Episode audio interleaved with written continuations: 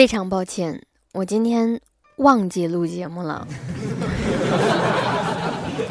因为我下午有点事儿，特别着急，我就跑出去了，我去面试了。老师没有工作就没有钱挣啊，所以就是还是要挣钱啊，要不然的话怎么生活，对不对？连个台历你们都不送我。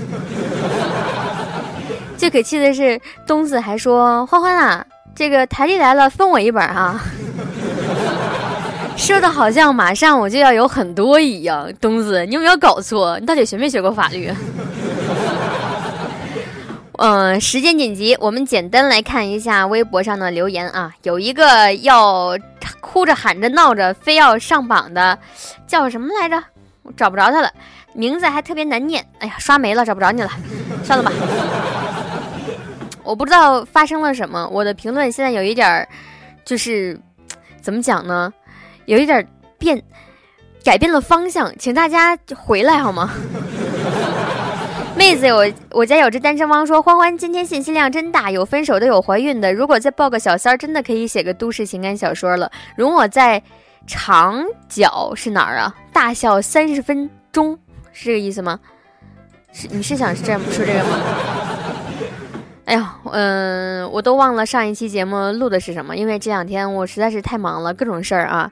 我这两天在做一个专题，是跟女侠晒三餐，大家赶紧去关注一下我这个话题，然后赶紧的把这个话题给我顶起来，好不好？去发你每天都吃了什么，我们看看谁吃的最最好，最均衡，好不好？比个赞啊！时间关系，今天我们就不多读了，来看今天的主要内容。网易轻松一刻为您报时，抓紧时间开整。特此声明，以下内容均为不靠谱的小道消息，仅供娱乐，谁傻谁真信。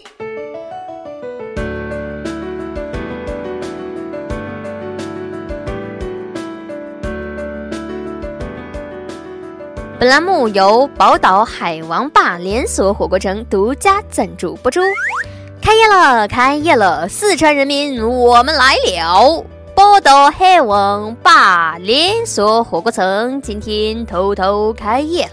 听说大陆群众吃火锅从来不放料。为了帮助吃不起茶叶蛋的大陆同胞改善生活，为了加强两岸饮食文化交流，本店特别从宝岛台湾为四川的同胞们带来了各种秘制的火锅食材，各种你们见都没见过、听都没听过。别跟我吹牛说你们吃过，各种顶级、顶级再顶级的火锅涮料，让你开开眼。鸡丸、鱼丸、虾丸，听说过吗？鱼豆腐、脆脆肠，甜不辣也没见过吧？快来海王坝，高端食材应有尽有，十块钱一串，价格亲民。除此之外，海王霸还为您准备了芝麻酱，听说过芝麻酱吗？它和午餐肉更配哟，让您体验从未享受过的帝王级就餐快感。现在拨打订餐热线，还可以免费领取秘制冻豆腐一盒，是您逢年过节馈赠亲友的不二佳品。跟帖下单更有鹌鹑蛋相送哦！还在等什么？拿起手上的电话跟帖订餐吧。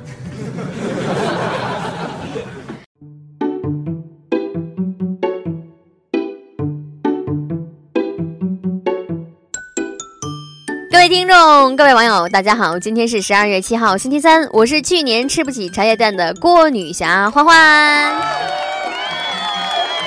欢迎收听新闻整整整。我们看看今天要整的主要内容。这是一条四川人看了会沉默，重庆人看了会流泪的新闻。在台湾一档电视新闻栏目中，一名台湾女主播声称。哦，是这样子的，大陆后他们的吃火锅不放火锅料哦，是海霸王创始人把火锅料的概念带到了大陆去哟。对此，我台吃货小编秋子表示：“哟呵，这些不负责任的台媒，真把群众当傻子忽悠吗？简直一派胡言！大陆连茶蛋都吃不起，怎么可能吃得起火锅呢？”据韩联社报道，韩国总统朴槿惠同意在明年四月份辞去总统职务。随着亲信干政事件的不断发酵，韩国朝野及民众的反对声浪不断高涨。上周六，又有大约三二百三十二万韩国民众在全国各地举行大规模集会，要求他下台。据我台一众等工资的小编不靠谱分析，年终奖是朴槿惠死撑到现在的唯一精神支柱。总统也发年终奖啊！日前，镇江派出所民警说啊，有一名八十四岁的老太在捡到一本驾照之后，主动送到了派出所，但是老太太跟失主索要一万元的辛苦费。民警出面解释，老人觉得民警和失主是串通好的，不想给钱。对此，我台老司机胖边表示：“哦，虽然承办驾照也就几十块，可老人家的爱心难道不值一万吗？”老奶奶，我这里有一个便宜卖你，不要一万，只要五千，行不？让你赚五千。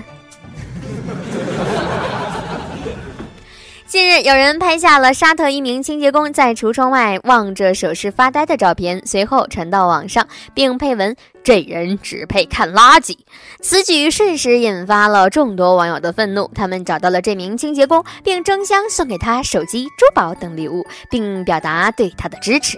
对此，我台深受启发，趴在售楼处门口三天三夜都没合眼的小编东子，刚才终于被工作人员给搭话了。他们说。滚一边拉子趴着去，我们得拖地。东子，还是过来跟我要台历吧。近日，西安的徐女士在公交车上遇到一位卖报纸的男子，该男子挨个给大家磕头。陈女士看他可怜，因为没有零钱，就拿出一百元给该男子买报纸。没想到，该男子收到钱之后拒绝找零，还把钞票塞进了嘴里。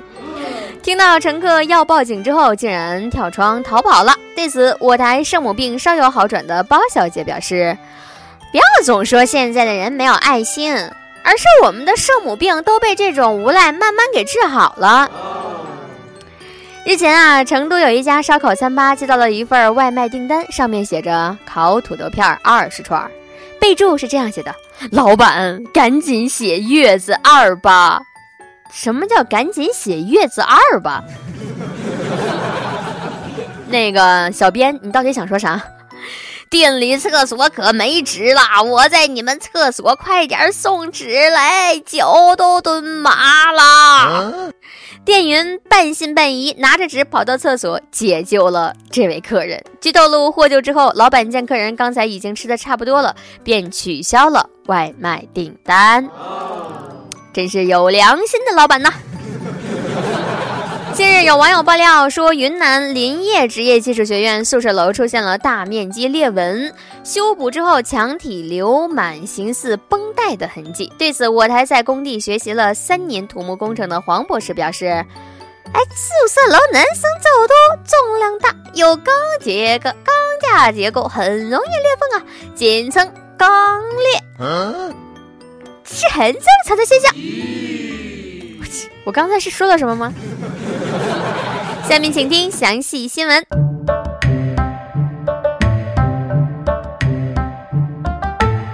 最近，一段医生给患者看病，双方发生争执的视频给曝光了。患者看病时自称右下侧肋骨部位疼，怀疑是肋骨骨折。医生建议患者拍彩超或者是 CT 检查。